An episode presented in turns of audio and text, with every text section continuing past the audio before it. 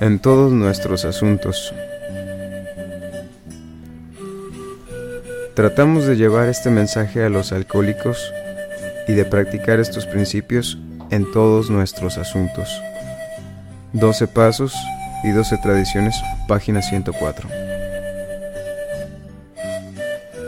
Me resulta fácil llevar el mensaje de recuperación a otros alcohólicos, porque esto me ayuda a mantenerme sobrio y me da una sensación de bienestar respecto a mi propia recuperación.